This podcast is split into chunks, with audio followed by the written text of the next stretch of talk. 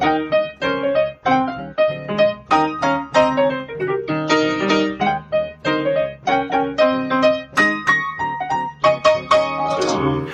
herzlich willkommen zu Was denkst du denn? Mein Name ist Nora Hespers. Ich bin Rita Molzberger. Und das hier ist unsere erste Abendfolge, glaube ich. Yeah. Yeah. Wir haben es nämlich geschafft, uns mal abends zu treffen. Wir haben Wein hier stehen.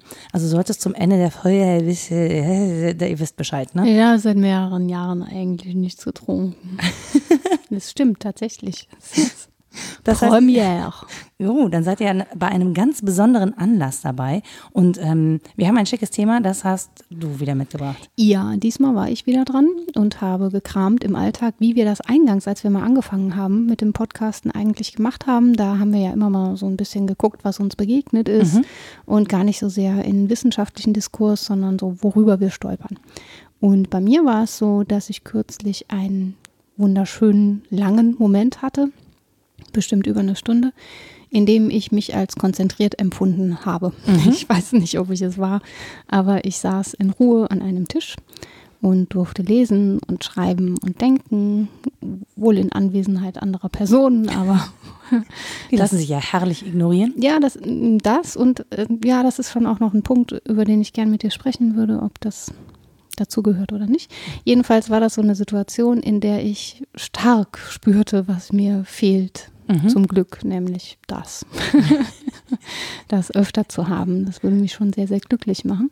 Und drum habe ich vorgeschlagen, dass wir über Konzentration sprechen. Und du hast dann direkt äh, ergänzt. Ja, und über Prokrastination und ja. über so die, die Gegenfolien zur Konzentration. Das ist ja auch sinnvoll, das mit einzubeziehen. Ja, das, das stammt aber tatsächlich auch aus der, also ich habe irgendwie in den letzten Wochen sehr konzentriert an einem Projekt gearbeitet. Mhm hätte konzentriert an einem Projekt arbeiten sollen. Mhm. das ist mir immer dann gelungen, wenn ich wirklich alles wegprokrastiniert hatte, was rumlag. Boah, das kannst du? Naja, sagen wir mal so, es gäbe dann immer noch was Neues, aber dann wird es ja, zu eben. spät, zum Beispiel zum Staubsaugen, das finden Nachbarn dann nicht mehr so gut Aha. und so. Also manche Dinge, mit denen man prokrastiniert oder Fensterputzen nachts hilft halt auch nicht so richtig weiter, weil man sieht ja, ja nichts aber kann mehr. man ja trotzdem machen. so auf gut Glück. Genau, auf gut Glück einfach mal den Schmutz auf den Scheiben verschmieren. genau, also es gibt so Dinge, die braucht man dann einfach nicht mehr anfangen. Ja, und wenn ich es dann endlich geschafft habe, mich hinzusetzen und anzufangen zu arbeiten, dann habe ich irgendwann das Gefühl, ich bin total konzentriert und dann ist schon fast wieder Zeit, ins Bett zu gehen. Mhm. Das ist dann das Ding, wo ich denke, jetzt müsstest du eigentlich weitermachen. Du bist gerade drin, aber ich weiß, dann komme ich in so eine Situation von Schlafmangel, weil am nächsten Tag muss ich ja trotzdem wieder früh raus, mhm. weil ich mir wieder vornehme, möglichst früh anzufangen, ja, aber, was ach, ich dann stimmt, wieder nicht tue. Und dann geht es ja wieder, also das ist so eine Dauerschleife, ja. die dann stattfindet. Und ich habe immer am Ende das Gefühl, ich habe viel zu wenig geschafft was dann zur Folge hatte, dass irgendwer meinte, sind Sie sicher, dass Sie 140 Folien in zwei Stunden durchkriegen? Kommt ganz drauf an, wie schnell ich spreche. Und ich so, naja, vielleicht tue ich das nochmal ein bisschen. Ja. Vielleicht konzentriere ich mich auf einige wenige.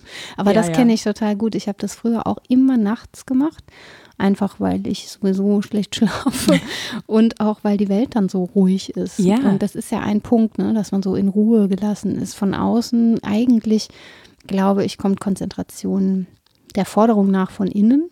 Mhm. Und es müsste einem theoretisch wurscht sein, was da um einen herum passiert. Das heißt ja, glaube ich, ne? konzentrieren heißt ja auch genau. so bei sich, in sich sein ja, oder so. Ne? Gruppieren ne? um den Mittelpunkt herum. Also man sagt ja auch konzentrische Kreise, ne? das kann mhm. man sich ganz gut vorstellen. Also wenn das Äußere so unwichtig wird und man sich auf das Innere konzentriert eben, ähm, dann sollte dieser Zustand unabhängig davon sein, was da außen so alles um mich herum passiert. Und es gibt tatsächlich einen Blickwinkel der Konzentration, der vom Subjekt aus denkt. Und den nennt man auch Konzentration. Und vom Objekt aus gedacht nennt man es Faszination. Das kennt man ja auch, ne? dass das Objekt einen so anzieht und mhm. in den Bann zieht. Das ist so ähm, die Gegenseite zu dem, was beim Subjekt passiert. Aber ich fand es auch nie egal, was um mich herum ist. Also ich kenne das schon, dass man sich so an eine Sache verliert und dann alles ausblendet. Aber jetzt, wo du so geschildert hast, nachts insbesondere, das hatte ich auch. Und im Studium, das ist natürlich eine privilegierte Situation, weil man morgens länger schlafen kann. Ich bin kein Langschläfer, ich bin trotzdem immer relativ früh aufgestanden, mhm. aber sicher nicht so früh wie, weiß ich nicht, Bäckerlehrling, ne, auf keinen ja. Fall. Und insofern. Das war nicht drei. Nee, und insofern konnte man dann gut irgendwie um 23 Uhr erst anfangen und um drei ins Bett gehen und hatte in den vier Stunden wirklich konzentriert gearbeitet, gedacht, vielleicht auch gar nicht viel gemacht, aber ja, mal bei sich gewesen oder bei einer Sache gewesen. Und das fand ich immer ganz zauberhaft. Ich vermisse das. Mittlerweile muss das eben auch irgendwie in die Tage passen und in den Alltag vor allen Dingen. Mhm. Und ich habe immer mehr das Gefühl, dass das im Alltag eigentlich keinen Platz hat. Und das macht mich total nervös. Also, dass mhm. ich das im Alltag so abbringen mhm. muss. Das ist eigentlich verrückt, denn man müsste doch ganz viele Aufgaben konzentriert erledigen und macht es aber nie. Also das meiste geht ja wirklich völlig ja, nebenher, ohne Konzentration, meistens sogar ziemlich fahrig, würde ich was, sagen. Was, was regelmäßig dazu führt, dass ich im Auto sitze morgens auf dem Weg zum Reitstall und mich frage, ob ich den Herd angelassen habe. Ja, die, weil ich auch morgens schon wieder zwölf Sachen gleichzeitig mache und mich mhm. nicht mehr erinnern kann, mhm. ob ich dieses Rädchen am Herd richtig rumgedreht ja? habe oder nicht. Da habe ich was für dich. Ich singe in meinem Kopf dann immer Rio Reiser. Der Herd ist aus. ist eigentlich der Traum ist aus, aber das ist er ja auch. Das beruhigt einen dann. Einfach Tonsteine Scherben hören. Es, es geht. Also ich habe da wirklich, ich habe dann ganz wirre, äh, wirre Fantasien von, von ganz schlimmen Sachen, die dann passieren, weil ich den ja. Herd nicht angelassen habe, weil ich mich nicht konzentriert habe morgens. Also auch nicht auf das, was ich tue, konzentriert habe, sondern schon wieder mit meinen Gedanken so fusselig im halben Tag hänge, anstatt im Morgen zu sein. Also mhm. es hat ja auch ein bisschen was damit zu tun, im Hier und Jetzt zu sein, ne? was man ja dann gerne sagt. Aber dieses konzentriert sein heißt ja auch wirklich, nicht morgen zu sein, nicht gestern zu sein, links und rechts, sondern da, wo man jetzt gerade ist und das zu tun, was man jetzt gerade tut. Ja, genau. Ich glaube auch, die ähm, Entgegensetzung Konzentration und Prokrastination ist die eine. Das sind sicher gegenläufige sehr, Tendenzen. Ich kann, ich kann sehr aber, konzentriert prokrastinieren. Ja, eben. Das glaube ich nämlich auch. Ich kann das auch. Und ähm, die eigentliche Entgegensetzung ist, glaube ich, Konzentration und Zerstreuung, also mhm. oder Zerstreutheit vielleicht sogar, wobei man dem, ne, dieser Figur der zerstreute Professor, ich nenne sie gerne die zerstreute Professorin, Richtig. Ja, eher unterstellen würde, da ist jemand, der ist so auf eine Sache konzentriert, dass alles andere total äh, zerstreut mhm. gemacht wird. Also auch das ist ein Themenfeld, das wahrscheinlich gar nicht so eindeutig ist.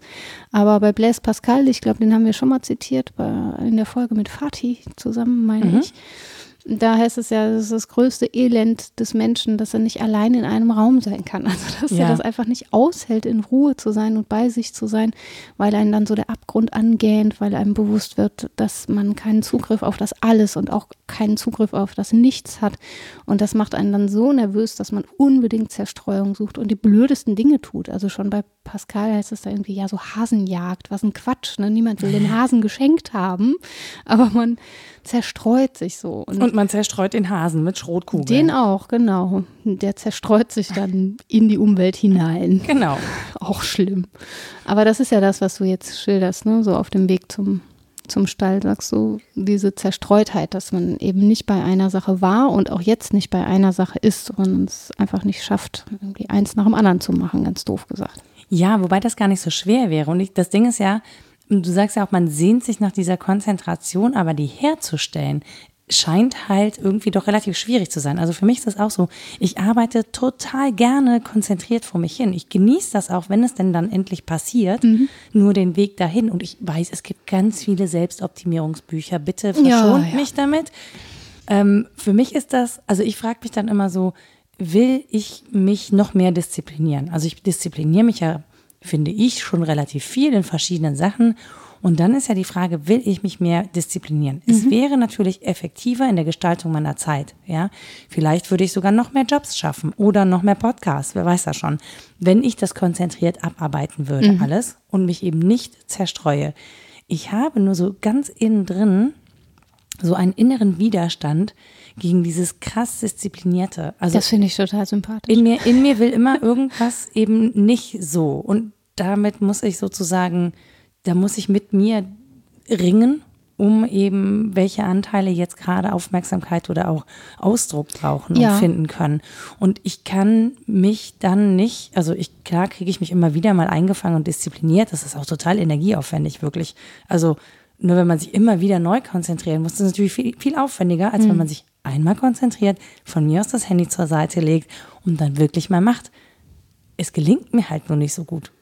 Ja, also ich verstehe den inneren Widerstand, weil ich Konzentration, glaube ich, wenn ich dich richtig verstehe, auf zweierlei Weise auslegen würde. Das eine ist, sich wirklich einer Sache hingeben, die mich anzieht, an die ich mich hingebe. Das ist, glaube ich, was, was du auch sympathisch findest mhm. ne? und ja. hübsch. Und was du aber mit innerem Widerstand beschreibst, ist ja, dass man sich der Sache nur widmet, um zu um mehr zu schaffen. Also klar ist man dann auch sehr bei der Sache, darum geht es ja bei der Konzentration, aber letztlich ist die eingelagert in so Sinnhorizonte von, ähm, das muss schaffbar sein, das muss funktional in meinem Leben eingebunden sein, das muss mir was bringen und so weiter. Und da regt sich innerer Widerstand, nehme ich an. Ähm, ja, zumindest, also ich habe mich zumindest verpflichtet, etwas zu tun in einer bestimmten Zeit und einen Abgabetermin zu haben. So, ne? Mhm. Weil ohne funktioniert natürlich diese Welt nicht so richtig. Ohne Abgabetermine kann ich zum Beispiel keine Seminare anbieten. Ich kann ja schlecht sagen, ja, können wir machen, das Seminar. Ich weiß noch nicht so ganz, wann wir fertig sind. Ich melde mich dann. Ich hoffe, ihr habt dann alle Zeit ist ein bisschen unpraktikabel. Qualifizierende Arbeiten funktionieren so, ja. Genau, aber ist ein Leben lang un unpraktikabel und so. Das heißt nicht, dass ich das nicht gerne mache, aber ich zum Beispiel, ich verschriftliche nicht gerne Dinge. Also ich habe ja alles in meinem Kopf und verlasse mich da ja auch total drauf, was gar nicht gut ist. Also ja, man hat nämlich genau nicht alles im Kopf. Aber diese, diese Arbeit, das, was in meinem Kopf vorgeht, zum Beispiel zu Papier zu bringen, auch wenn das total super ist, weil mich das strukturiert und auch dazu zwingt, Sachen mal auszuformulieren, die habe ich schon in der Schule gehasst. Hm. Ja, Klausuren waren das Allerschlimmste für mich, weil es hieß, ich habe einen Zeitrahmen. Ich muss jetzt in fünf Stunden diese Gedanken, die ich habe, zwingend zu Papier bringen. Ach, das fand ich immer entlastend. Das nee, das fand ich ganz doof. Ach. Ich hatte immer, ja doch, doch, ich hatte hm. immer haufenweise Essen und Getränke mit, habe auch immer erst angefangen, wenn das alles weg war, mhm. wenn wirklich nichts anderes mehr zu tun wenn war. Wenn man drei Liter getrunken hat, dann muss man halt auch häufig mal zur Toilette. Genau, und auf die Spickzettel gucken. Nein, ähm, aber auf jeden Fall, äh, mich dazu zu kriegen, anzufangen, wenn ich dann angefangen habe zu schreiben und das war, das floss einmal, dann war auch gut. Mhm. Also dann bin ich auch konzentriert und dann macht das auch Spaß, ehrlich mhm. gesagt, ja. Aber dieses damit anfangen, also wirklich diesen, ja diesen ja, ja, Startpunkt zu finden, das ist immer so, bis dahin habe ich wirklich schon tausend Tode, bin ich tausend Tode gestorben. Es ist auch eine riesige Aufgabe für die Einzelne und den Einzelnen, das ähm, anzulasten sozusagen. Also zu, insbesondere im Bildungssystem, da hätte ich einiges Kritisches einzuwenden, dass man schon ab früh, ab Grundschule lernen soll, sich selbst zu organisieren. Selbstorganisiertes Lernen, das Lernen, das ist der totale Terror, sich mhm. selbst konzentrieren zu sollen, wenn man irgendwie acht Jahre alt ist. Wer kann das denn mit 18 oder mit 28? 20, ja. Und das dann von Kann das ja heute Kindern, noch nicht. So, einerseits. Jetzt andererseits äh, hattest du ja auch verlangt, dass wir mehr Frauen einbringen. Ich tue das an dieser Stelle mit Maria Montessori, die ähm, davon ausgeht, dass es gerade bei Kindern in sensiblen Phasen eigentlich von selbst passiert, wenn man sozusagen die ähm, Aufmerksamkeit nutzt für das, für das sie gerade gedacht ist. Also mhm. sie geht davon aus, es gibt Phasen, sensible Phasen nennt sie das, sensible Perioden, in denen bestimmte Dinge sich vollziehen. Das ist entwicklungspsychologisch so vorgesehen. Sie begründet auch theologisch und biologisch, aber das lasse ich jetzt mal raus. Das ist irgendwie schräg. Dann kommt sie so mit Raupen und Gott und so. aber können wir auch drüber sprechen. Ja. Auf jeden Fall gibt es für sie Phasen, insbesondere in der frühen Kindheit, in denen sich sozusagen ein Fenster öffnet für ein konzentriertes Arbeiten, sie nennt das, nennt das auch Arbeiten des Kindes, an einer Sache, die dann gelernt werden will. Und äh, was da stattfindet, ist, das ist ganz berühmt geworden, die sogenannte Polarisation der Aufmerksamkeit. Mhm. Und das ist im Prinzip Konzentration. Ja, mhm. Also sich maximal verdichtet einer Sache zu widmen. Und Kindern kann man tatsächlich dabei beobachten, wie sie das tun, dass sie mhm. auch immer wieder dasselbe tun in einer bestimmten Phase und dann ist das irgendwann abgeschlossen und dann machen sie was anderes. Also sie geht davon aus, dass es eben überhaupt nicht Überfrachtung ist, das von Kindern zu verlangen, sondern dass es im Gegenteil ganz schlimm ist, wenn man ihnen dann in dieser Phase nicht das bietet, was sie gerade mhm. brauchen. Mhm. Äh, deswegen hat sie auch einen wissenschaftlichen Ansatz. Die Montessori-Methode bezieht sich eigentlich nicht so sehr darauf, was man mit dem Kind tut, sondern dass man es beobachtet und dabei dann rauskriegt, in welcher Phase es gerade so ist und dann was anbietet. Das kennt man vielleicht auch aus der Montessori-Pädagogik. Und da würde sie davon ausgehen, dass Konzentration etwas ganz Natürliches ist, was wir wollen, was wir brauchen, was uns weiterbringt, das sich so entwickelt. Und äh, Freiheit bedeutet für sie in diesem Zusammenhang, weil sie so Freiheit fordert im Bildungssystem, dass wir die äußeren Zwänge dann wegtun. Mhm. und das ermöglichen. Das ist, das ist schon kritisch zu sehen. Also es geht nicht um Autonomie oder um Selbstbestimmung oder so, sondern letztlich sich dem sogenannten inneren Bauplan der Seele zu unterwerfen mhm. und dadurch Freiheit zu gewinnen. Und wenn das alles so stimmt, es gibt ja auch immer noch ganz erfolgreich Montessori-Pädagogik, wobei man nie weiß, wie gut die die Theorie kennen, in der Praxis funktioniert es halt sehr gut, dann müsste man ja sagen, okay, ist das irgendwann in der Kindheit dann abgeschlossen oder was, mhm. dass es diese Phasen gibt oder ähm, dann müsste man sie ja gar nicht herstellen, wie du sagst. Ne? Also dann ist das ja gar nicht so ein Oktroi, oh Gott, ich muss mich jetzt konzentrieren, da muss ich erst drei Selbstoptimierungsbücher lesen und mal lernen, wie das geht, sondern dann hinge es daran, ob die Umgebung gut vorbereitet ist, ob ich gerade in der richtigen Phase bin und ob sozusagen das Material, also die Sache da ist, die ich gerade brauche und dann würde das von selber gehen. Ja, also klingt super in ja. der Theorie in der Praxis halt irgendwie gerade in so einem Tagesablauf irgendwie auch so schwierig unterzubringen. Ja. Also das, ich, ich weiß, du wünschst dir das und ich wünsche mir das ja im Prinzip ähnlich. Ne? Also auch gerade für meine anderen Podcasts, so die ich mache oder für diesen äh, für diesen Podcast, wo ich zu meinem Großvater recherchiere. Ich wünsche mir gerade wirklich so viel Zeit, die ich einfach nur da reinstecken kann ins Recherchieren, ins Lesen, mhm. ins Reflektieren, ins Denken, ins Reproduzieren, also im, in, ins Verschriftlichen oder eben ins äh, Produzieren von Podcasts, ähm, die ich natürlich in der Form nicht habe. So. Und ich weiß auch, wenn ich mich damit beschäftigen möchte, dann brauche ich mehr als einen Tag weil ich mich dann konzentriert da reinbegebe und aber auch aus dieser Konzentration zum Beispiel wieder rauskommen muss. Ja. So, weil ich muss dann wirklich alles zur Seite legen, ich muss die Jetztzeit zur Seite legen, ich muss eintauchen in diese andere Zeit und dann sozusagen zurückkommen, um das wieder zu produzieren. Und das ist realistisch nicht umsetzbar aktuell, zumindest nicht mit den mir zur Verfügung stehenden Mitteln. Hm. Ja, ja, also der Alltag ist das, was stört, kann man sagen, ne? dass ja, immer schon. so miterledigt werden muss. Andererseits wäre ja die Frage, ob ähm, das nicht auch Alltag sein kann in einem bestimmten Job, dass mhm. man mal eine Woche raus ist dass man keine Mails liest und wenig angerufen wird, nur wenn es wirklich dringend ist. Und ich denke, das war vor nicht allzu langer Zeit relativ normal für JournalistInnen, für WissenschaftlerInnen und alle möglichen Menschen, dass sie mal eine Zeit lang abgemeldet waren, mhm. Literaten, Literat also ne, Autorinnen, ähm, dass sie eine Zeit lang einfach mal nicht ans Telefon gehen oder so. Das war irgendwie naja, gerade gerade in, also KünstlerInnen schaffen das ja immer noch ganz gut, ne? Also diese, ja. die, diese Auszeiten zu nehmen. Jetzt muss man halt dazu sagen, ich bin nun mal keine Künstlerin, zumindest nicht im Hauptberuf. Plus, das heißt Du musst dich als solche gerieren, dann kannst du das wieder. Ja, ja, genau.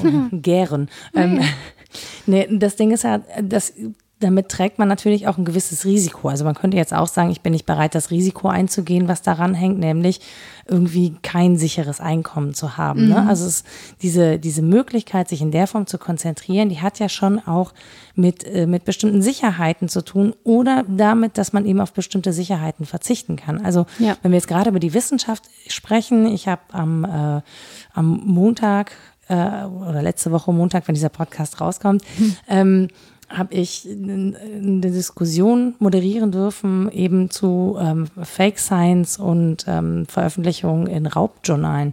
Und da wurde darüber gestritten, was denn gute Wissenschaft ist und was mhm. gute Wissenschaft ermöglicht. Und natürlich kam zur Sprache, dass prekäre Beschäftigung gute Wissenschaft eher verunmöglicht. Warum? Mhm. Weil wenn ich nur ne, einen Jahresvertrag habe, ich soll ein Paper veröffentlichen. Die Veröffentlichung, bis die geprüft ist, dauert ein Dreivierteljahr. Bis es dann veröffentlicht ist, dann bin ich sozusagen aus meiner Stelle raus. Oder es gelingt mir, in 15, äh, in den ersten drei Monaten dieses Paper und meine Forschung durchzuführen, was absurd ist, weil ich ja auch noch die Gelder beantragen muss. Also ja, ich habe ja. ganz viel, genau, ich habe ganz viel Administration zu erledigen und dann aber am Ende keine Sicherheit, weil ich komme gar nicht mehr dahin, dass ich nachdenken kann. Das heißt, diese prekäre Beschäftigung, diese finanzielle Unsicherheit oder auch die Unsicherheit, ob ich überhaupt an dem Institut und in dem Fachbereich weiterarbeiten kann, führt natürlich dazu, dass ich nicht konzentriert an einer Sache ja, arbeiten klar. kann, weil ich halt, während ich die eine Beschäftigung habe, schon überlegen muss, wie geht's nächstes Jahr weiter. Am konzentriertesten arbeite ich am Antrag stellen.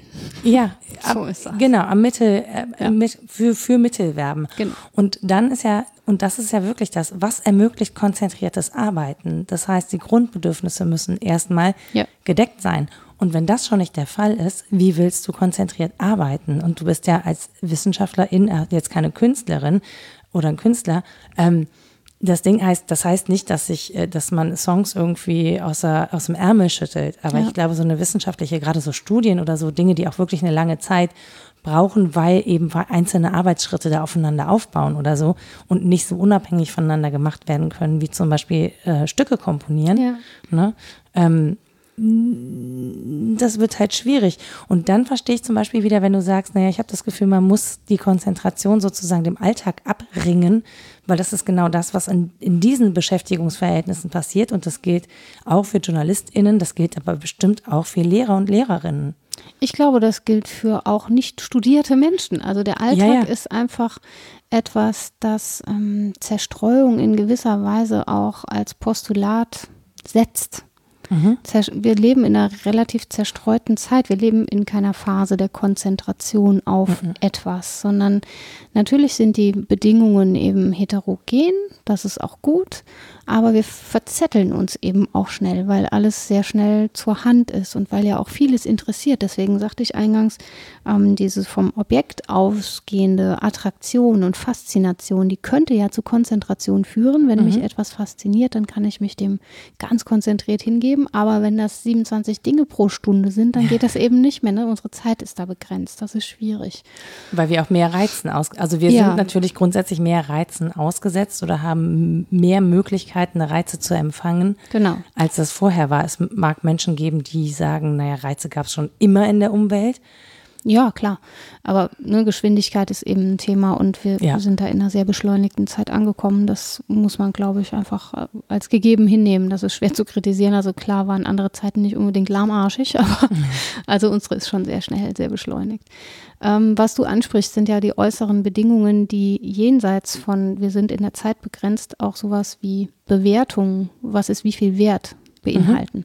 Und dass jetzt in der Wissenschaft viel wert ist, dass man viel Drittmittel einwirbt, ist auch, glaube ich, darf man so sagen. Also es geht häufig nicht um die Tiefe des Gedankens, mhm. sondern darum, ob wir damit viele Forschungsgelder eingeworben haben. Im besten Fall ist es ein sehr tiefer und sehr gut greifender Gedanke und eine Theorie, die vieles erklärt. Das ist dann hübsch, aber eingestellt wirst du auch, wenn du von der Stiftung irgendwie so und so viel mitbringst. Das mhm. ist einfach so, ne, monetär.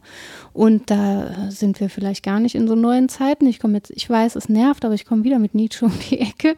Der Niema, hat niemand hat bis jetzt gesagt, dass es nervt. Ja, okay. Dann, äh, dann bitte. Der sprach schon in seiner Zeit davon, dass die Bildungsanstalten im Prinzip äh, andere sein müssten, weil sie unter den Bedingungen der Zeit leiden und mhm. sich denen auch nicht entgegenstellen. Und das ist was, was ich unseren Bildungsanstalten jetzt auch vorwerfen würde, dass sie, also was heißt vorwerfen, die können vielleicht nicht anders, sind ja auch Menschen beteiligt, ne, die mhm. wiederum abhängig beschäftigt sind. Aber es wäre an der Zeit, dann Nein zu sagen und zu sagen, das tut Menschen nicht gut. Und er spricht davon, dass es eben eine Tendenz der Zeit gibt. Er nennt das nationalökonomisches Dogma. Mhm.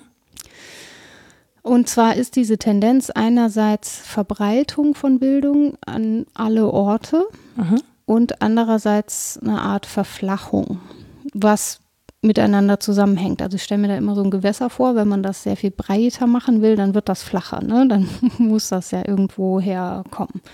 Und ähm, ich tue mich schwer damit, hm, das elitär gegenzudenken und zu sagen, na, das soll nur wenigen gehören und mhm. dann geht es auch tief. Ja. Da glaube ich nicht dran. Ich glaube, dass es andere Lösungen gibt und dass das schematisch viel zu einfach ist. Aber ich würde schon bei der Kritik mitgehen. Man sagt, wenn sich zu viele Menschen zu vielem widmen sollen und irgendwie alles gleichzeitig hinkriegen sollen, wie soll das dann noch Tiefe gewinnen? Das kann irgendwie nicht gut gehen.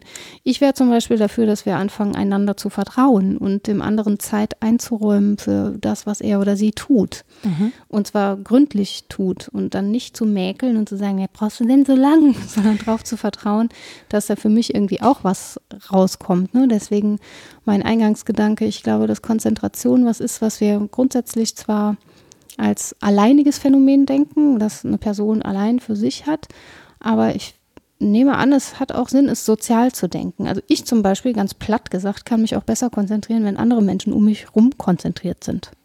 Das stimmt, das ist so ein bisschen ansteckend. Ich frage mich gerade die ganze Zeit, was Nietzsche wohl zu, äh, was denkst du denn sagen ja, würde. Im Strahl gekotzt.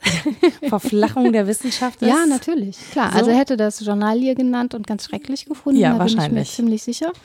Ähm, Interessiert uns aber nicht. Doch, aber damit muss man leben. und Mich es, nicht. Bei ihm heißt es wörtlich, dass es ganz schrecklich ist, das in die allerweitesten Kreise zu tragen. Das ist nicht richtig, wissenschaftliche Gedanken in die allerweitesten Kreise, weil es die Allgemeinbildung zur allergemeinsten Bildung macht. Ja. Und er hat da ein Stück weit recht. Natürlich kann man nicht in der Weise gründlich einen Gedanken darstellen, wie man es kann, wenn man zwei Jahre an einer Sache gearbeitet hat und dann eine Arbeit darüber schreibt. Auch sprechend kann ich das sowieso nicht so wie schreibend. Das, genau, das genau so. aber das, das stimmt. Aber ob es dann, also ob es dann weniger wert wird, weil es flacher wird oder ob es vielleicht ja auch einen Wert darin hat, dass es sich auch in den in den rudimentären Gedanken sozusagen in anderen Leuten fortpflanzt und ja. die sozusagen damit auch schon wieder was machen, das ist ja, das ist ja ein deutlicher Unterschied, finde ja. ich oder empfinde ja, ja. ich so. Nein, worüber er sich aufregt, ist auch eigentlich nicht das Phänomen selbst, das muss man ihm zugute halten. Also darüber regt er sich eingangs auch auf, aber wenn man weiterliest und ihn versucht richtig zu verstehen, was ich hoffentlich tue, dann geht es ihm vor allen Dingen um die Lüge dabei, dass man dabei so tut, als sei das wahre Bildung und nichts anderes mehr tut. Also dass man mhm. die anderen verunmöglicht, dass man denen, die lange brauchen und die ähm, sehr gründlich sind, aber vielleicht nicht so gut kommunizieren können, dass man denen sozusagen ihre ihr Leben abspricht als sinnvoll. So, mhm. was machst du denn da eigentlich?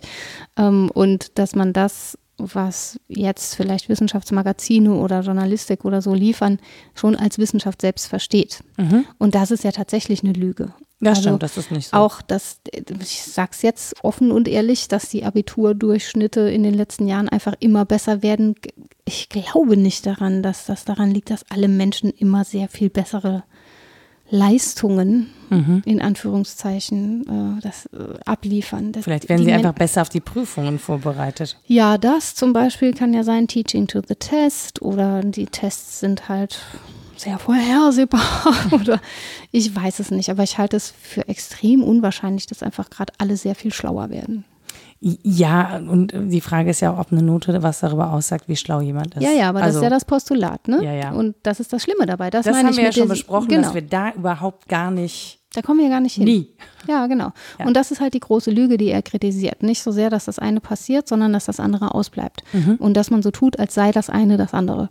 Und das kann ich gut verstehen. Auch, dass man so tut, als sei jemand, der ganz viele Aufgaben erledigt, jemand, der sich gut konzentrieren kann. Würde ich für eine ähnliche Lüge halten. Das glaube ich nicht. Das nicht unbedingt. Also das mag sein, aber genau. das kann auch anders sein.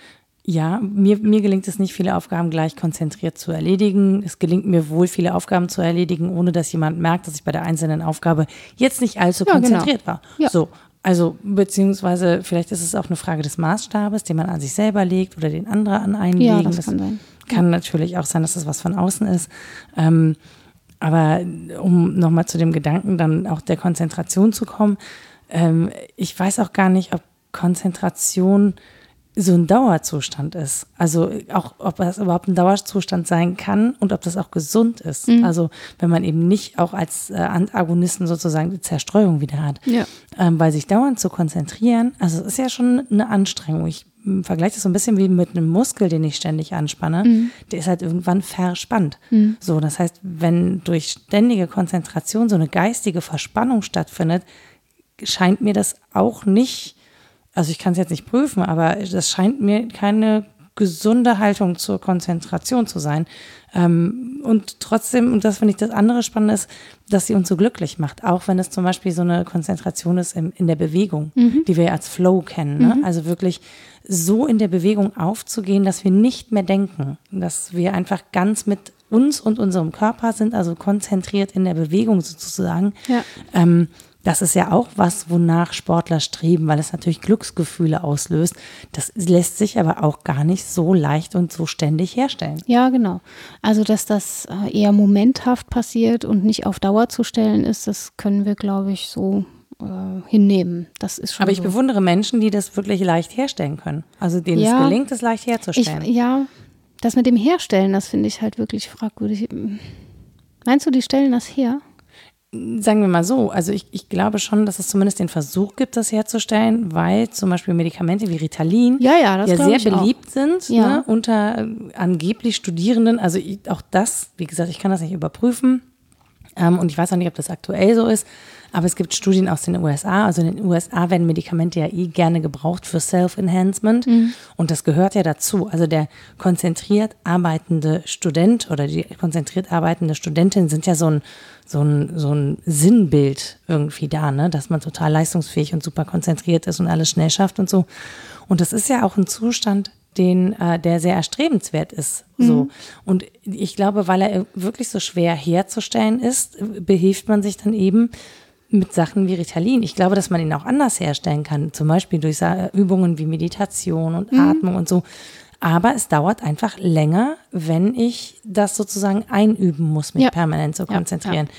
Und ich habe, ich persönlich habe jetzt auch keinen Anreiz zum Beispiel. Ja, also es gibt in mir keinen inneren Anreiz, obwohl ich weiß, dass es besser wäre jetzt ständig zu üben, mich schnell konzentrieren zu können. Ja, ja, ja, das meinte ich aber auch mit der Frage nach dem Herstellen, ob man es überhaupt so denken muss. Also ich glaube, es geht nicht ohne das eigene Zutun. Insofern bin ich voll einverstanden mit einer Art von Herstellen. Man muss etwas dafür tun, dass man konzentriert was erledigen kann. Es hängt auch an der eigenen Einstellung. Ja, oder vielmehr wahrscheinlich lassen.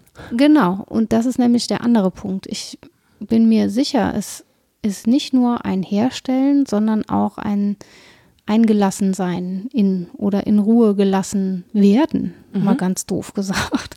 Ähm, natürlich erfordert auch das Übung, sich in Ruhe lassen zu können. Das ist auch gar nicht so einfach. Aber dann sind wir nicht mehr so bei diesem Herstellungsmodell, sondern es ist auch ein sich einlassen auf. Mhm. Und das klingt schon wieder nach Entschleunigung und irgendwie was, was ich ähm, von mir selbst aus ja, machen kann. Aber das stimmt nur zum Teil. Also wenn wir nochmal an Montessori denken, ich glaube, da hat sie schon einen wichtigen Punkt. Es ist nicht in jeder Lebensphase alles gleich gut möglich. Mhm. Da hat sie jetzt natürlich die frühe Kindheit vor allen Dingen vor Augen, aber ich denke, das kann man ausweiten. Äh, nicht jede Bedingung ist gleich gut für konzentriertes Arbeiten. Es ist auch nicht jede Bedingung gut für schöne Zerstreuung, das muss man mhm. auch sagen. Ja? Und es gibt eben auch ähm, Zeitfenster, ich mag den Begriff nicht, aber bei ihr wäre das so zu denken, die sich schließen. Mhm. Zum Beispiel eine Fremdsprache zu lernen, ist einfach mit 60 Jahren einfach wesentlich schwieriger als mit sechs Jahren. Aber möglich. So, möglich ist das natürlich, aber es erfordert sehr viel mehr Konzentration, es erfordert sehr viel mehr Aufwand und so weiter. Das heißt auch, ich kann das sicher von mir selbst aus viel leisten, also viel dafür tun. Und vieles davon ist Übungssache. Aber diese ähm, trainierte Enge des Bewusstseins sozusagen. Trainierte Enge des Bewusstseins. Oh, das ist ein schöner Titel. Ja, darum geht es ja, ne? ja, ja. Auch wenn wir über Sport sprechen, dass wir die, diese Verengung des Bewusstseins trainieren, die ist nicht nur von mir selbst herzustellen. Ich glaube, dass die auch gute Bedingungen braucht und wie gesagt auch andere um mich herum, die das zulassen und mögen. Und ich weiß nicht, ob du das kennst, aber ich mag das zum Beispiel in Bibliotheken zu sitzen, wo das alle versuchen. Genau, aber sie versuchen es. Oder im Zug, äh, im Ruheabteil, wo mhm. Menschen echt auch sofort auf die Barrikaden gehen, wenn da ein Handy klingelt. Da kriegen die die Krise, weil das deren gebucht ist. Die haben dafür bezahlt, so, dass da jetzt mal Ruhe Alle anderen Plätze kosten genauso viel. Ja, ja, aber die Reservierung muss in diesem Bereich ja, stattfinden. Ne? Ja, ich glaube, es ist ein Bedürfnis von Menschen, dass sie auch unter anderen konzentrierten Menschen sind oder dass sie zumindest in Bedingungen sind, die das hergeben, wo man sich nicht so ganz arg drum bemühen muss. Das stimmt, das stimmt tatsächlich. Ich, äh, ich habe da gar nicht so genau drüber nachgedacht, aber zum einen war ich äh, neulich in Berlin bei meiner Freundin Mona und habe dann mit ihr und ihrem Lebensgefährten zusammen in dem Wohnzimmer gesessen und alle haben für sich an völlig unterschiedlichen Projekten konzentriert gearbeitet. Mhm. Und das fand ich super angenehm. Also es war richtig schön. Das ja. war schöner als zu Hause im Homeoffice sitzen. Ja. Und das ging aber tatsächlich, glaube ich, deswegen so gut, weil wir uns halt davor schon zwei Tage gesehen haben. Das heißt, es gab war nicht schon mehr ausgequatscht. Dieses, ja, ja, aber es gab nicht mehr dieses Bedürfnis, wirklich jetzt alles auszutauschen, sondern ja. es war wirklich jetzt, dass man sagen konnte, okay, wir haben miteinander kommuniziert die ganze Zeit, wir hatten irgendwie einen schönen Abend und jetzt arbeiten wir konzentriert. Ja. So dass man auch da, ne, Agonist und Antagonist hat. Man ja, hat genau. die Konzentration und auch die Zeit der Ansprache. Und das war, das war wirklich total schön. Und ich fahre tatsächlich gerne genau deswegen Zug. Ich habe sehr viele dieser Podcasts in Zügen geschnitten und äh, fertig produziert, ähm, weil mich da nichts stört. Das WLAN funktioniert eh nicht und ich mhm. verfluche es zwar ständig, aber ich hoffe, es bleibt noch lange so. Ich weiß, es ist ganz schlimm, weil viele Menschen brauchen dieses WLAN. Ne? Aber dadurch, dass es nicht funktioniert, gerade auf, auf so Langstrecken, so nach Berlin oder Hamburg, kann ich einfach vier Stunden lang super konzentriert arbeiten, weil auch dann habe ich irgendwann alles aufgegessen und leer getrunken. das hat ein bisschen was von Klausuren früher.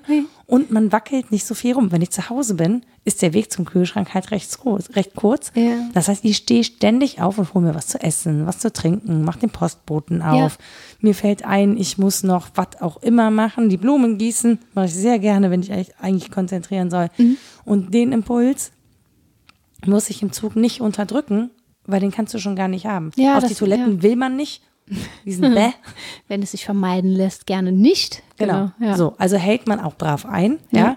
So, und dann arbeitet man da schön vor sich hin. Man hat seine Kopfhörer auf. Oft, also nicht immer, ich hatte auch schon sehr nette Begegnungen im Zug, aber oft will man mit den anderen gar nichts zu tun haben. Sie sind dann da und weil man dann nicht sprechen möchte, kann man sich wunderbar abschotten, mhm. tippt auf sein Gerät rum. Finde ich super. Ist ja. irgendwie für mich ist das die wertvollste Zeit zum Arbeiten, weshalb ich auch viel, viel lieber Bahn fahre, als zu fliegen mittlerweile. Kann ich alles sehr gut nachvollziehen. Ja. Und dann ist es eben nicht mehr ähm, erzwungene Disziplin. Nee, das, dann ja? geht es auch wirklich von alleine. Ja, genau. Und ähm, ein Punkt sprichst du an, ich wollte das eigentlich nicht so, aber hm, jetzt sage ich es doch. Bin gespannt. Ähm, zwei Sachen. Vielleicht erst das, was mh, hm, das Selbstbekenntnis. damit äh, ich auch mal was Fieses über mich berichtet habe. Ja, das darf man ja ruhig auch mal machen. Ne? Ich glaube, ich mache das gerne in Zügen, auch weil die anderen es sehen. Mhm. Dass ich jetzt gerade konzentriert an was arbeite, das ist eine Form von Eitelkeit. Also ich habe ja schon öfter gesagt, ich bin auch eitel, nur vielleicht komisch. es ist mir egal, wie ich dann dabei aussehe. Mhm. Ich sehe vermutlich furchtbar aus, aber das andere sehen, dass ich konzentriert arbeite, scheint mir wichtig zu sein. Zumindest legt das nahe, weil ich das auch häufiger in Situationen habe, eben wie in Bibliotheken oder sonst wo, wo ich mich dann wohler fühle als allein zu Hause. Das könnte zumindest ein Punkt sein. Da müsste mhm. ich jetzt noch ein bisschen mein Gewissen erforschen, ob es so ist oder nicht. Es ist auch der Punkt, dass sich Konzentration überträgt, finde ich. Also ja. es ist nicht nur meine Eitelkeit, hoffe mhm. ich, sondern auch Atmosphäre. Das wäre so der Begriff, mhm. der dazu, glaube ich, fehlt. Dass es sowas gibt wie Atmosphären, die das eher erlauben als andere. Und der zweite Punkt ist der mit dem Konsum. Wenn du sagst, ich gehe dann immer und mache mir noch einen Tee und hol mir noch was und so. Ich habe ähm, eine Freundin, die das immer macht, immer. Die konsumiert den ganzen Tag irgendwas. Und das tue ich auch. Natürlich, ich atme ja. Ne? Also Was? wir konsumieren ja alle ständig irgendwas. Aber ich finde es so störend manchmal, was zu mir zu nehmen. Das ist so bescheuert, weil es ist so freundlich von Menschen, wenn sie einem immer wieder was anbieten und es ist meistens auch schön. Und ähm, bei dem konzentrierten Arbeiten, das ich eingangs erwähnte, gab es auch einen Kaffee, über den ich mich sehr gefreut habe und so. Aber ja, eigentlich ist es auch mal schön, eine Zeit lang nichts zu sich zu nehmen, außer der geistigen äh, an, ja, an Verwandlung, die da passiert. Weil ich finde, dieses körperliche, was in mich reintun und auch wieder was rauslassen müssen, mich, mich stört das irgendwie im Total. Also ich kann, ich kann das, das ist ja das Interessante. Wenn ich das dann geschafft habe, mich zu konzentrieren, dann vergesse ich Essen, ja. vergesse ich Trinken, was nicht so gut ist, weil das merke ich ja, dann spätestens, wenn ich irgendwo Kopfschmerzen, ja genau. Hm? schöne Kopfschmerzen habe, so Austrocknungserscheinungen in der mhm. Hirngegend, das ist dann nicht so schön. Ich sehe dann sehr alt aus. Das ist ja, nur, das, nur der Konzentration geschuldet. Absolut. Nicht das dem Alter selbst. Denkfalten. genau. Die genau. Dehydration. Ja. Aber tatsächlich, ähm, wenn ich es dann wirklich geschafft habe, in diesen Zustand zu kommen, wo ich mich konzentriere, dann ist es auch nicht mehr wichtig. So. Ja, genau. Aber es ist, ich kann das auch ganz, also es gibt da bestimmt psychologische Erklärungen zu, aber es wäre ja so einfach, weil man ja den Zustand auch genießt, sich hinzusetzen und es dann zu tun. Ja. Dass das nicht einfach funktioniert, das hat irgendwas nicht, also das ist nicht richtig gut so, warst du nicht in der Montessori-Pädagogik. Nee, war ich Das ist schon mal schlecht, Ja. ne? Weil die Fenster auf, Fenster aus, zu. Das muss man auch ständig machen. Irgendwann denkt man nur, dreckig, nee, denke die ich. dann. Luft, die Luft stinkt hier. Ich habe Ja, zu viel stimmt. gedacht. Ich muss die Fenster Ja, wenn man öffnen. einmal raus war, ist ja nicht schlecht. Dann kriegt man das auch wieder. Nee, aber in der Montessori-Pädagogik ist das tatsächlich ein wichtiger Punkt. Und da spricht sie deutlich von Disziplin und Selbsterziehung und fordert das auch kleinen Kindern ab. Deswegen wundere ich mich immer, dass alle so Montessori-Pädagoginnen, das ist so schön und freies Spiel und so. Und ich denke, nein, wenn man ihre Schriften liest, das ist schon streng gedacht. Da sollen die ErzieherInnen äh, den Kindern das Spielzeug wegnehmen, wenn sie nicht das Richtige damit tun und so, weil das ja dann offensichtlich nicht in die sensible Phase passt. Also Kreativität ist ein äh, durchaus kritischer Punkt bei ihr auf eine bestimmte Weise und so. Und es geht um Disziplin und Selbsterziehung, weil es ihr um Askese geht, also um Übung. Darum, dass ähm, die Überwindung sozusagen diszipliniert geübt wird und man dann später alles anverwandeln kann, was man gerade so anverwandeln will. Also sie geht davon aus, dass es wirklich einen inneren Bauplan gibt, der sich vollzieht und ähm, dass das zur Normalisierung beiträgt. Auch das ist so ein Begriff, der ganz selten genannt wird im Zusammenhang mit Montessori-Pädagogik, dass es um Normalisierung geht, um normale Kinder. Jetzt hat sie das natürlich entwickelt, weil sie den Zustand der, ich mache jetzt dicke Anführungszeichen, nicht normalen Kinder, also behinderten Kinder gesehen hat und erschreckend und bedauernswert fand, völlig zu Recht, ne? und dem was entgegensetzen wollte. Aber dass es darum geht, Kinder zu normalisieren, ist auch äh, etwas, wo man fragen darf, ne? was ist an den Rändern der Normalverteilung denn? Müssen die möglichst, klar müssen die möglichst teilhaben dürfen, aber andererseits würde man heute, glaube ich, sagen, na ja, mit den Eigenheiten ähm, ist es vielleicht auch ganz gut. Dann muss man sie nicht zwanghaft sozusagen ähm, in, die, in die Mitte der Normalverteilung bringen. Also da gibt es schon einige Punkte, die in der Montessori-Pädagogik theoretisch zumindest kritisch zu würdigen sind. Würdigenswert ganz sicher, aber kritisch. Und das passiert in der Praxis kaum. Und dann kann man sich ja fragen, ja, was ist jetzt mit dieser Selbsterziehung und der Normalisierung? Hat die bei mir geklappt oder nicht? Ne? Dumm, die ist- dumm, ja. die dumm. ich muss kurz weg, Fenster putzen. Und ist das normal, dass wir das so schwierig finden und dass es so selten klappt? Oder liegt es jetzt an der bösen Umwelt? Da bin ich schnell dabei. Ne? Ich denke immer, ja, die Bedingungen sind auch wirklich Die Bedingungen sind einfach dafür. scheiße. Ja, da kann ich jetzt auch kann nichts ich nix. machen. Ich gehe Ja. eine Buntwäsche anstellen. ja. Ja, aber es ist ja irgendwas dazwischen. Ne? Also man darf sich sicher selber fragen, wie ist das so von Subjektseite aus? Leiste ich das, die äußeren Peripherien mal auszublenden und zu mir selbst und zur Sache zu kommen? Oder sind die Bedingungen wirklich verunmöglichend? Ich, das ist schon auch so, wenn es sehr laut ist und sehr trubelig, dann ist das ganz schwer. ähm, Völlig verunmöglichend. Also in meiner Welt. Völlig, Also völlig. Gar keine Chance. No. Aber dann erinnere ich mich an Zustände, in denen es halt trotzdem ging und es war meistens einfach, wenn mich eine Sache ausreichend interessiert hat. In Das der- muss man ja. auch mal so Absolut, böse sagen. absolut. Und man darf sich auch fragen, warum einen so selten was richtig interessiert, dass man konzentriert dabei bleiben will. Ja, wobei, manchmal ist es so, ich freue mich total auf ein Projekt, aber das Anfangen, also das habe ich ja eben auch schon mal gesagt, ne, dieses Anfangen, dieses ähm, von der, von, von dem Denken ins Tun zu kommen, das ist wirklich ein Knackpunkt bei so einer Geschichte. Also auch, ich habe ähm, ähm, äh, Podcasts aufgenommen. So, das heißt, ich musste vorher die Interviewpartner organisieren. Das war so eine Reihe, ähm, die man nicht öffentlich hören kann. Tut mir leid. Aber ja, es ist wirklich schade, ehrlich gesagt. Aber auf jeden Fall, ähm, die, sobald die Termine standen für die Gespräche, war das Gespräche führen und schneiden kein Problem mehr. Aber dieser Tag, an dem ich diese Mails schreiben musste, ne, oder auch konnte und durfte, weil das, ich habe mich total gefreut, das waren tolle GesprächspartnerInnen. Aber wirklich diesen, diesen Punkt, Ja, ist ätzend, sowas zu machen, wir mal ehrlich. diesen Anfang zu finden, Ja. wirklich, das ist total nervig. Ne, klar. So. Was Und- glaubst du, wie sehr ich das liebe, Listen zu schreiben oder Sammelmails oder Ja, oder Leistungen zu verbuchen. Leistungen verbuchen in Clips 2. Das ist die Pest, wirklich. Für eine Note musst du 17 Klicks machen. Das ist doch schlimm. Ja. Ist ja kein Wunder, dass Menschen ganzen Kohorten eine 2-0 geben. Was passiert? Aber Alle markieren, 2-0, danke, Ja, tschüss. genau. Drei Klicks statt 18. Schlimm, statt Ja. so einen Schein zu unterschreiben. Gut, ey, ich bin schon wieder. Nee, ja, aber interessanterweise, als wir, als du eben Selbstdisziplin äh, gesagt hast, erinnere ich mich daran, dass wir mal darüber gesprochen haben, dass ich, wenn ich meinen Haushalt mache, den mache ich wirklich alles andere als konzentriert. Ja, ich komme, also ich Du prokrastinierst damit ja auch nur. Ja, es ja, hat gar keinen Selbstzweck. Es hat grundsätzlich keinen Selbstzweck, aber ich fange an zu spülen und ähm, wackel durch die ganze Wohnung und wenn ich dann wieder bei der Spüle angelangt ist das Wasser kalt. ja. Und ist aber immer noch nicht alles gespült. Aber mein super Tipp, erinnerst du dich? Ja, ja, genau. Das war ein Tipp zur Selbstdisziplinierung. Und da habe ich nur laut gelacht. Und das ist doch, du hast doch versucht, bei mir Montessori-Pädagogik anzuwenden. Nein, das kann ich gar nicht. Ich kann das gar nicht. Ich bin wirklich keine Montessori-Pädagogin. Deswegen entschuldige ich mich auch bei allem, was ich falsch verstanden habe. Ich bin selten über das Hilf mir es selbst zu tun hinausgekommen. Ich habe ein bisschen gelesen, aber es gibt Menschen, die sich sehr viel besser auskennen.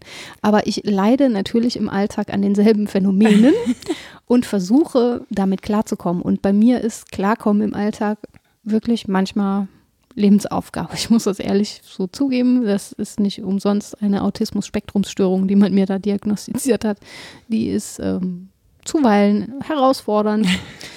Und äh, beim Aufräumen muss ich mir Regeln auferlegen, weil ich sonst derart durch die Wohnung hühnere. dann weiß ich, meine Mutter sagt dann immer, weißt du gar nicht, wo du dein Ei hinlegen sollst. ja. Und dann habe ich eins gelegt, weiß aber nicht mehr wo. weil es so viele gute Möglichkeiten gibt, Eier zu legen und weil ja auch so vieles unerledigt ist und ich fange dann wirklich an, mich räumlich zu begrenzen. Also ich sage, ich räume jetzt dieses, diese vier Quadratmeter auf. So, Konzentration. Ja. In der Mitte dieses Labyrinths, da räume ja, ich jetzt auf. Ja, aber die Sachen, die da sind, die müssen ja wieder in einen ja, anderen aber, Raum. Ja, und dann aber ganz schnell und dann kehre ich wieder dahin zurück. Aber da sehe ich dann was und das räume ich. Ich auch, aber das mache ich dann halt nicht.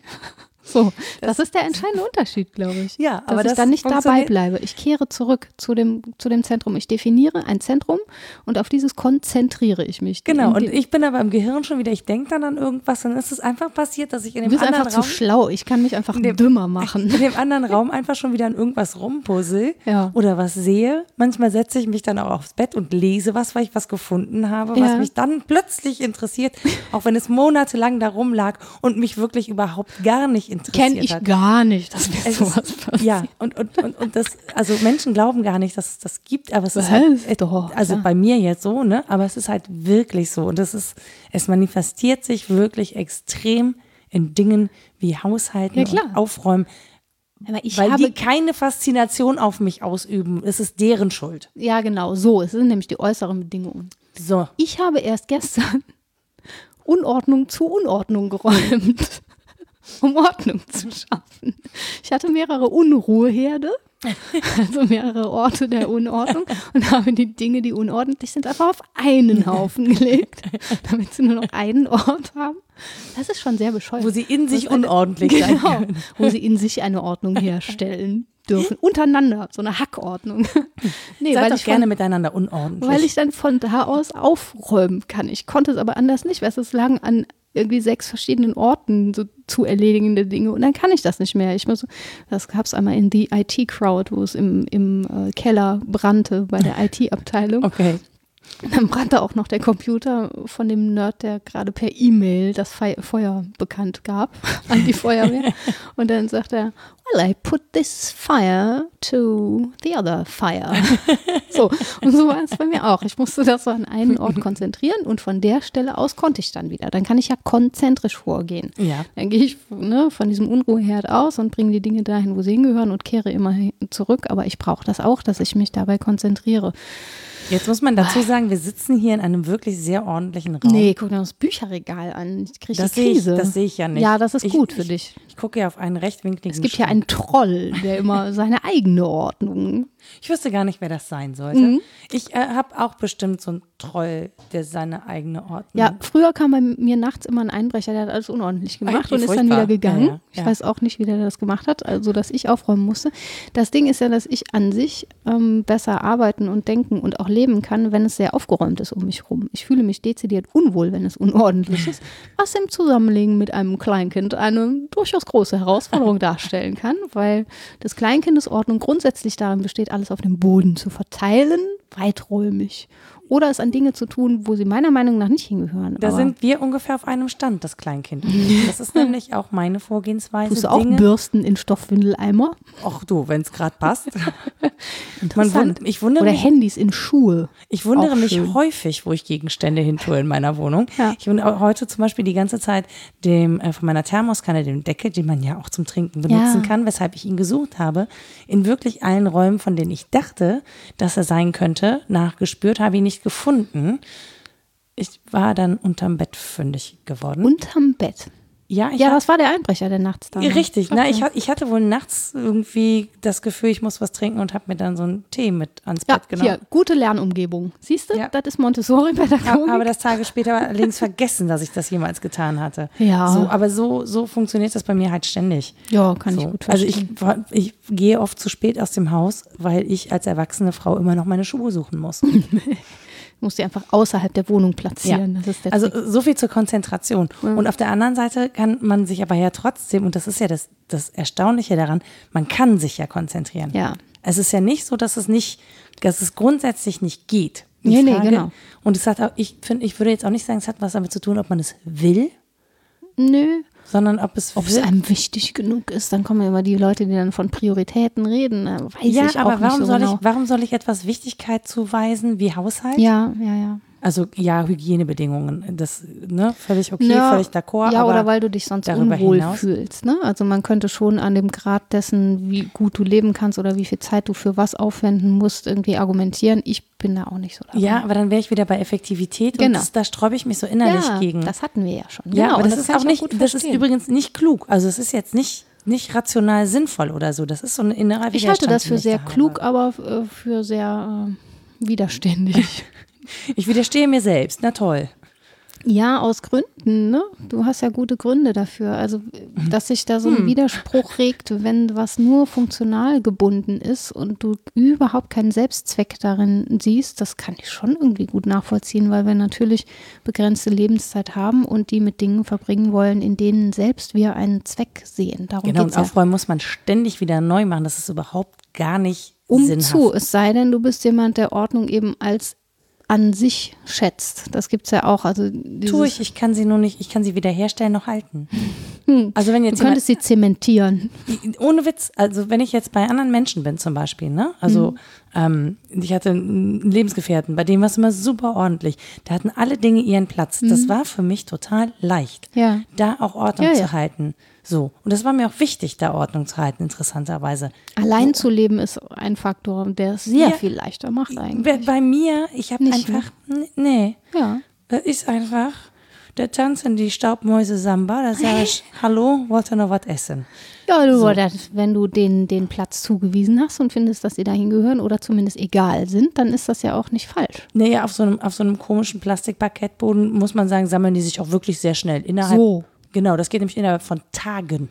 So, und mitten so. in der Stadt, was da all rumfliegt, wenn ja. man einmal das Fenster aufmacht. Ja, ja. Ja, die ganzen Pollen. Ja. ja.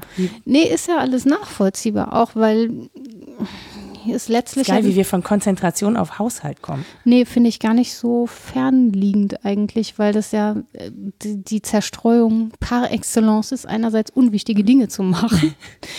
Wobei auch das jetzt gerade unter feministischen Bedingungen eine sehr kritische Aussage war, weil die ganze Care-Arbeit und Haushaltsarbeit so abzuwerten und zu sagen, das ist eh alles nur Pupes, ähm, das ist auch nicht gut.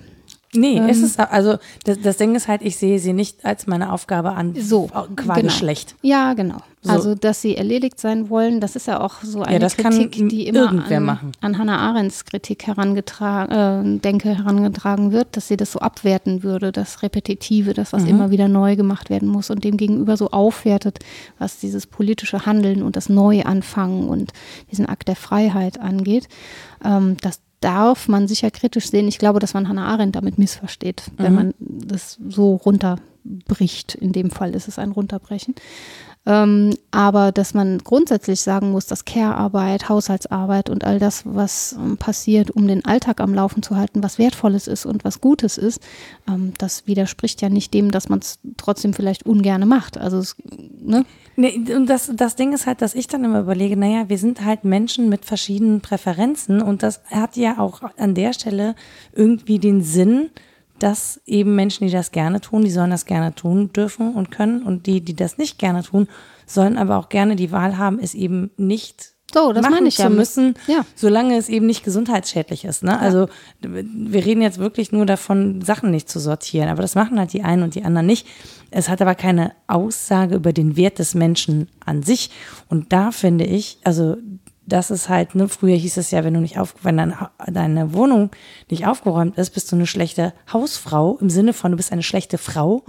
Ne? Also du, du taugst nicht, so, du, du gereichst deinem Geschlecht nicht zur Ehre. Was ja kein Wunder ist, weil die Frau ja nur zwei Fragen bewegen, nämlich was sie kochen soll und was sie anziehen soll. Korrekt. Und wenn das so ist und du dich gerade damit nicht beschäftigst, also wenn man das, die- das hast du ist Zeit für bitter, Haushalt. Ne? Ja. ja, aber dann ist das so naturalistisch begründet, dass du quasi in eigener Natur deinen, deinen Sinn verfehlst als Frau und dann funktioniert das natürlich als Argument. Dann kann man sagen, ja, was ist denn das für ein Leben, wenn du deine ureigenen Aufgaben gar nicht erledigst? Und den Druck, den der, der dahinter steckt, den kann man ja schon, also den merke ich ja auch, ne? Und wenn Gäste oder Gästinnen kommen zum Podcasten, dann räume ich auf und mache sauber, weil ich das sozusagen als Wertschätzung Ich möchte dir an dieser Stelle für jetzt und alle Zeit bitte die Möglichkeit ein. Ah, sehr gut, alles klar. Bitte mach das nicht. Das ist doch Quatsch.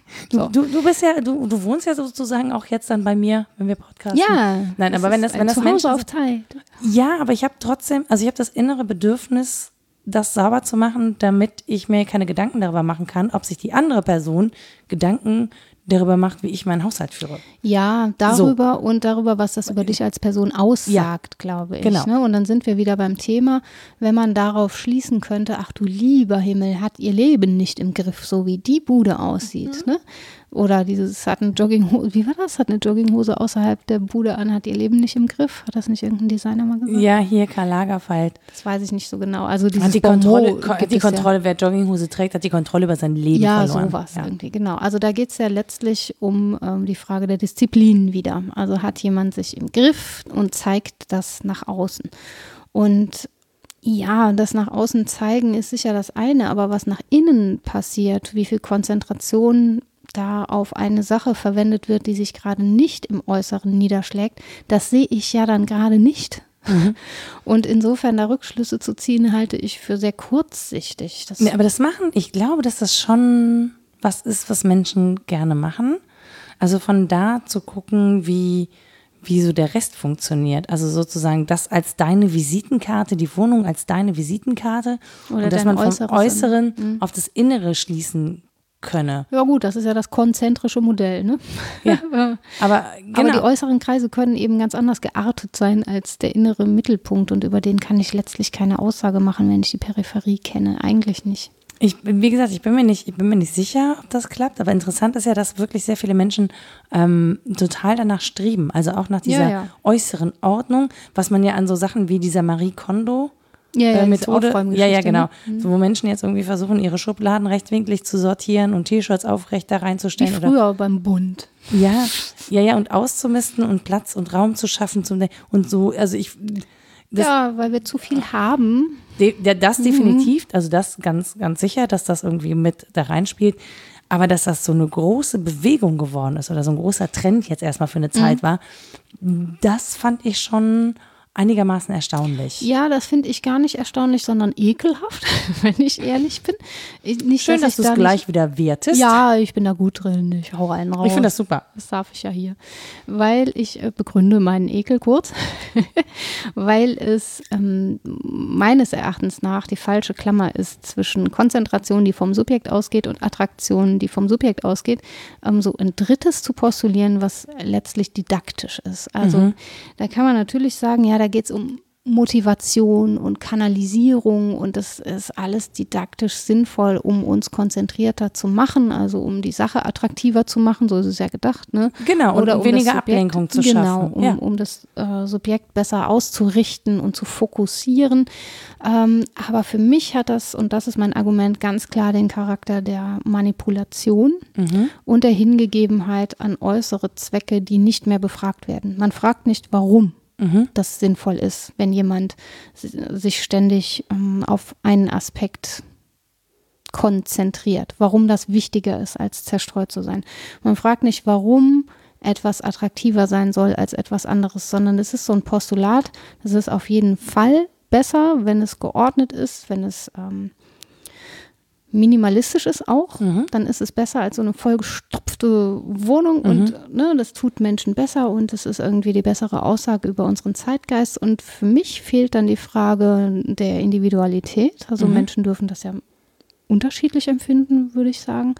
Und selbst wenn ich jemand bin, der es gern aufgeräumt hat und der gern wenig in der Bude hat, da würde ich mich sogar zuzählen, will ich trotzdem nicht dahin manipuliert werden. Mhm. Ne? Und um, ähm, das ist was, diese didaktischen Veranlassungen zur Konzentration, die sind was, was ich ganz eklig finde. Und das gehört ja dann auch wieder in diesen Bereich der Lebensberatung. Ja, so, ähm, so ein Coaching, wo man fragen darf, wozu? Also ich, macht ja, das, das Menschen glücklicher, dann meinetwegen. Aber welche Art von Glück ist das? Nietzsche würde sagen, nationalökonomisches Dogma, wie gesagt, mhm. ja. Dass man verspricht, ähm, je mehr davon, desto mehr Verdienst, desto mehr Anerkennung und desto mehr Lebensglück. Warum hängt das an meinem Verdienst und an Warum dem, was hängt das daran, wie ich meine Schubladen sortiere? Ja, weil man, ne, wenn das ernst ist und diese Kette aufgeht, dann sieht man diese Menschen, die sind wie aus dem Ei gepellt und dann postuliert man, aha, die machen ihren Job auch gut und dann kriegen die die bessere Position und haben das bessere Leben und sind glücklicher. Aber das da regt sich doch Widerspruch, oder? In mir schon. Also ich denke, weiß ich nicht, ob das mit Lebensglück zusammenhängt. Naja, ich, es ist nicht so, dass ich nicht darüber nachgedacht hätte, ob man das, ob ich das mache oder ob ich ja. diesen Kleiderschrank nochmal ja ausmiste oder so, ne? Mache ich auch alles, ist ja unbenommen. Genau. Ja, ja, richtig, aber ich mache es ja eh. Und die Frage ist, muss ich deswegen meine T-Shirts rechtwinklig aufrecht in die Schubladen stellen oder nicht. Und, und, musst du das bei Instagram posten? Das ist auch Ja, das sowieso nicht. Aber das so, also ich weiß nicht, ich habe auch schon, also ich mag nicht, wenn mir jemand, ich mag ganz grundsätzlich nicht, wenn mir jemand sagt, was ich wie tun soll. Mhm. So, also das ist schon so ein, ich das kann das, ja, kindisch vielleicht, ne, aber mhm. so ganz grundsätzlich, wenn mir jemand sagt, was ich wie tun soll, mm, dann habe ich so schon so innerlich so ein Nö. Nö. Ich, ich kann das von so TrainerInnenfiguren ganz gut akzeptieren, wenn ich den Menschen als solchen schätze. Ja dann soll der das ja auch tun. Ja, dann geht es mir aber auch darum, irgendwie neue Fähigkeiten zu erlernen oder ne, dann habe ich nach der Anleitung gefragt. Ja, sowas. So, genau. ne, dann ist mir die mhm. Anleitung sozusagen nicht. Und ich habe immer noch eine Möglichkeit zu diskutieren mit ja. einem Menschen. Ich kann mit einem Buch schlecht diskutieren. Ja, das kann ich schon. ich kann es auch abstrafen auf bestimmte Weisen. Aber ja, also ich bin da immer noch auch bei Nietzsche und hänge da einfach dran, dass er diese Ausweitung und Verbreitung einerseits ähm, ganz schrecklich findet, weil er es eben zusammenbindet mit Wissensvermittlung. Da geht es nur um didaktischen Anspruch. Ja? Wenn ich das so in die weiten Kreise trage und eben nicht konzentriert bei der Sache bin, sondern das nur streue, mhm. dann geht es ja um Wissensvermittlung und er setzt dem ja entgegen diese Konzentration und Verengung nicht unbedingt nur im Sinne von, das soll nur wenige betreffen und die sollen hier die Genien sein. Es hat bei ihm auch einen Einschlag, das muss man schon so sagen. Aber es ist nicht nur das, sondern es geht ihm vor allen Dingen um den Punkt, nicht Wissensvermittlung, sondern Wissenssuche. Mhm. Also konzentriere ich mich um letztlich was rauszufinden über mich, über die Welt, über die Sache, weil ich das wissen will, weil es mich umtreibt? Oder geht es darum, dass ich es möglichst katalysatormäßig schnell wieder raushaue, was wir hier tun? Ne? Deswegen sage ich ja, ich ziehe mir den Schuh an. Und wenn diese Bedingungen nicht gegeben sind, dass ich wirklich hm, der Wissenssuche nachgehen kann, sondern immer alles ganz schnell vermittelt werden muss, das zählt nicht nur für Gelehrte oder so, sondern ganz allgemein, wenn es nur darum geht, möglichst schnell immer alles zu verarbeiten und wieder zu veräußern ähm, und keine Zeit bleibt und keine Muße, letztlich sich einer Sache mal konzentriert zu widmen, dann tut das Menschen nicht gut und der Gesamtgesellschaft auch nicht. Das ist so sein Punkt. Das stimmt, aber ich würde ja behaupten, im Gegenzug dessen nehmen wir uns ja hier Zeit, uns wirklich mal zumindest diese eine Stunde konzentriert um ein Thema zu kümmern, ja. auch wenn wir jetzt irgendwie in verschiedene Bereiche reingucken. Aber es ist ja schon so, dass das eine Konzentration auf ein Themengebiet ist, die wir sonst im Alltag eben selten finden, weshalb wir ja beide sagen, wir genießen das. Das ja. stimmt, das stimmt absolut. Nein, nein, es geht mir nur darum, dass ich natürlich nicht. Herr Nietzsche. Dass wir nicht in einer Stunde irgendwie die Montessori-Pädagogik äh, umfassend darstellen können, aber das ist ja auch eben nicht der Anspruch und es ist ja recht ehrlich, dass das nicht unser Anspruch ist, hoffe ich. Also, falls hier jemand rausgeht und sagt, oh, haben die aber, da waren sie aber nicht gründlich genug, ja, waren wir nicht. Ne? Nö. Das muss man dann so sagen. Es geht ja auch wirklich darum, irgendwie Anreize und Denkanreize ja. zu schaffen, auch für uns. Ja. Ne? Also vielleicht sogar primär erstmal für uns. Ja, genau. Und etwas, was mich an dem Thema noch äh, aufgestört hat, war, ähm, dass es auch ein politisches Verständnis von Konzentration gibt. Das ist mhm. ja keineswegs nur psychologisch oder philosophisch zu sehen, sondern es gibt eben auch den politischen Begriff der Konzentration und der bedeutet Zusammenführung von Entscheidungsmacht auf mhm. wenige Instanzen. Und wenn man sich das mal so auf der Zunge zergehen lässt, Zusammenführung von Entscheidungsmacht. Das wollen wir eher so nicht, oder? Auf wenige Instanzen, ja, das will man schon auch. Man will ja nicht unendlich viele Instanzen, die, wo, wie heißt das, die linke Hand nicht weiß, was die rechte ja, tut. Ja. Also das ist politisch natürlich auch nicht sinnvoll. Es muss gewisse Konzentrationen geben. Aber wenn ich das mal zurückspiegele auf mich als Individuum und mich frage, wo ich denn Entscheidungsmacht zusammenführe bei mir oder wo ich verzettelt bleibe, wo ich dann gar nicht mehr die Möglichkeit habe, Entscheidungen zu treffen, weil äh, ich das Gefühl habe, ich bin 17 Instanzen, mhm. die sich an tausend Dinge hingeben, dann ist das schon ein neuralgischer Punkt, finde ich. Also, dass es letztlich auch um, um Entscheidungsmacht geht, also um eine Entscheidung fällen zu können. Konzentration, das fand ich schon auch wichtig. Ja, wobei ich gerade überlege, also das ist jetzt ein neuer Gedanke für mich, deswegen überlege ich, ähm, ob wir da nicht auch von Abhängigkeiten reden müssen, was das Klar. angeht. Also, ne, das, also ja, ja, das mache ich nicht mal eben so selbst. Genau, also ja, selbst wenn wir das entscheiden, aber wir sind ja in Bezügen und Abhängigkeiten, je weniger Bezüge und Abhängigkeiten ich habe, desto einfach, also desto mehr Entscheidungsmacht liegt im Prinzip bei mir, desto mehr kann ich entscheiden und auch unabhängig entscheiden von anderen hm. Zusammenhängen. Und dann finde ich, an der Stelle sind wir wieder eigentlich bei einer Gender-Diskussion äh, relativ schnell, weil natürlich Abhängigkeiten bei Frauen immer noch größer und mehr sind als bei vielen Männern. Ja. Ich sage nicht ausschließlich, ich sage nur ne, systematisch und gesellschaftlich, ähm, gerade im Zusammenhang mit Familie ist es einfach so, dass Frauen weniger frei sind oder weniger Entscheidungsmacht nur auf sich konzentrieren können, weil die Abhängigkeiten ja, relativ groß sind. Und da bin ich politische Konzentration bin ich so ein bisschen, hm, also ich bin, bin noch nicht so, bin nicht richtig Fan, glaube ich, von dem Begriff, was Machtkonzentration angeht, beziehungsweise ich weiß nicht, ob Machtkonzentration nicht ständig sozusagen, also in einer Hand liegen ja, darf. Ja, die meine ich auch nicht. Ich meine auch nicht Machtkonzentration, sondern ähm, Zusammenführung von, von Entscheidungen in Instanzen. Also da geht es nicht darum, dass es jetzt einen geben soll, der sagt, wo es lang geht, um Gottes Willen. Mhm. Das, also, dass ich davon kein Fan bin, von diesem Theorem, das ist hoffentlich schon rübergekommen. ähm, sondern mehr darum, dass es sich auch politisch lohnt, Fragen zu konzentrieren. Deswegen gibt es ja einzelne Ministerien ja, ja. und sie nicht zu genau. verzetteln, genau. sondern zum Beispiel diese Frage der Care-Arbeit und der Abhängigkeit, ähm, auch in Genderfragen, mal wirklich gründlich zu diskutieren und da zu diskutieren, wo auch Entscheidungen darüber gefällt werden können. Ja. Und es dann zu machen. Genau, aber auch das, aber auch da muss man sagen, das ist einfach ja eingelagert in so viele Zusammenhänge, ja, die sehr viele Bereiche ähm, ja, ja. betreffen. Also eigentlich müssten, müsste es da nicht nur eine Konzentration geben, sondern vor allen Dingen erstmal eine Vernetzung und dann anschließend eine Beides, ne? Konzentration. Ne? Ja, das meinte ich ja eingangs. Die Bedingungen der Heterogenität sind da. Und es ist jetzt nichts, was ich betrauere nee, oder genau. was überhaupt zu bewerten wäre, sondern denen muss man sich auch hingeben. Genau, aber das aber wird halt ja, glaube ich, ich, genau, aber ich glaube, das wird ja schon eingangs erstmal gar nicht so richtig gemacht. Mhm. Also diese Vernetzungen oder die Abhängigkeiten werden nicht durchgespielt und geprüft, ja. die Verbindungen und Prozesshaftigkeit, die dahinter liegt. Und die müsste sozusagen der, also Konzentration vorgelagert sein, ja, genau. der Entscheidungskonzentration. Also es müsste sozusagen aus der Peripherie alles erstmal in die Mitte gebracht werden, eigentlich so wie zu diesem Unordnungsherd. Ja, ja genau. Das meine ich ja. Ich genau. muss ja die Peripherien kennen und ich muss die konzentrischen ja. Kreise kennen, um zu wissen, wo das Zentrum ist. Sonst eier ich sonst wo rum. Und das Zentrum liegt aber äh, kilometerweit links davon. Ne? Genau. Wenn ich mich in Peripherien bewege, die ein ganz anderes Zentrum haben. Und das ist etwas, was diese große Schau braucht, die du, glaube ich, meinst. Also so ein Blick von, von weit oben, dass man das vernetzt und das Große sieht, um zu sehen, na, wo ist denn möglicherweise der Mittelpunkt mhm. aufzusuchen. Das braucht es auch. Aber dann eben auch eine Bewegung auf diesen Mittelpunkt hin. Ich glaube, was häufig genau, politisch passiert, ist ein Rumeiern in den Peripherien und dann ein Durchschneiden der verschiedenen Kreise. Das ist auch alles sehr interessant. Das muss man auch alles machen.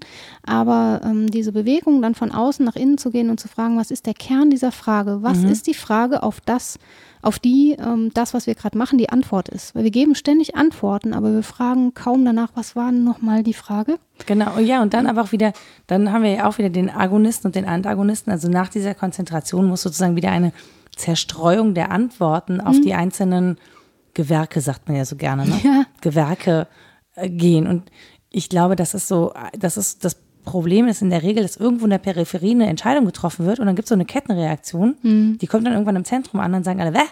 Wo kommt das denn jetzt her? Wer das ich, haben wir früher nicht so gemacht. Herr Scheuer. mhm.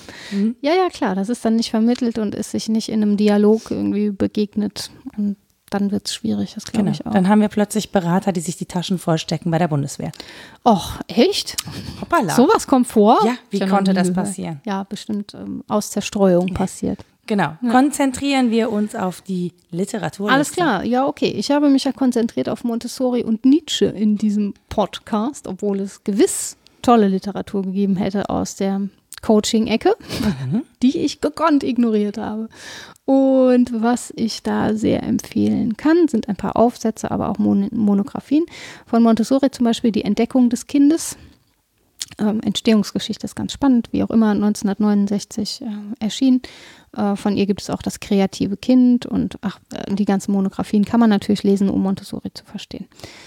Dann ähm, gibt es von Hart Peter äh, ein Herausgeberband zu Kinder sind anders. Maria Montessoris Bild vom Kinde auf dem Prüfstand, der es durchaus ähm, auch kritisch abwägt.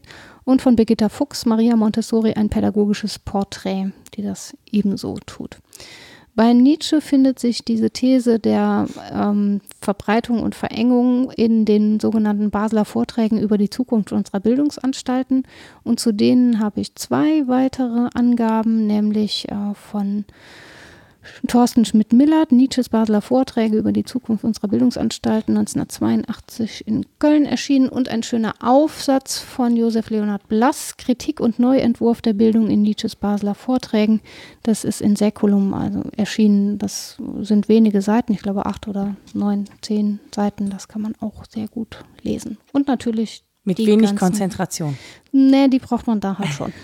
ja, weil so zeitmäßig meine ich. Ja. Man muss sich jetzt nicht so lange konzentrieren. Mal kurz. Mal kurz. Mal kurz konzentrieren ja. und schon hat man einen großen Gewinn davon. Absolut.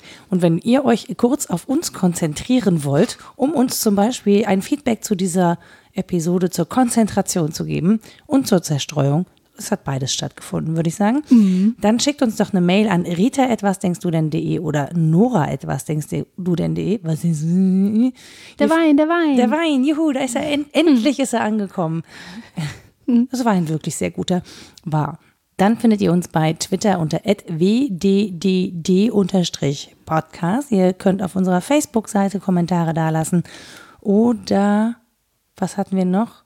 Alles. Genau, ich wollte dir vor allem gute Besserung wünschen noch zum Schluss. Ach so, ja, diese, diese leichte Suboktavenstimme, die ist so ein, ein Nora ist eigentlich Husten krank geschuldet. und ist trotzdem hier. Es ist ganz toll. Nee, nee, ich bin. Doch. Nein, ich bin schon wieder fast gesund. Ich hatte nur eine Sommergrippe, wie Gut. viele andere Menschen wahrscheinlich auch. Ja, ähm, ja. Das kann passieren und es musste halt rumhusten. Genau. Und bevor ich euch jetzt hier weiter unkonzentriert mit irgendwelchen Details informiere, würde ich sagen, wir hören uns einfach beim nächsten Mal. Bis dann. Tschüss. Tschüss.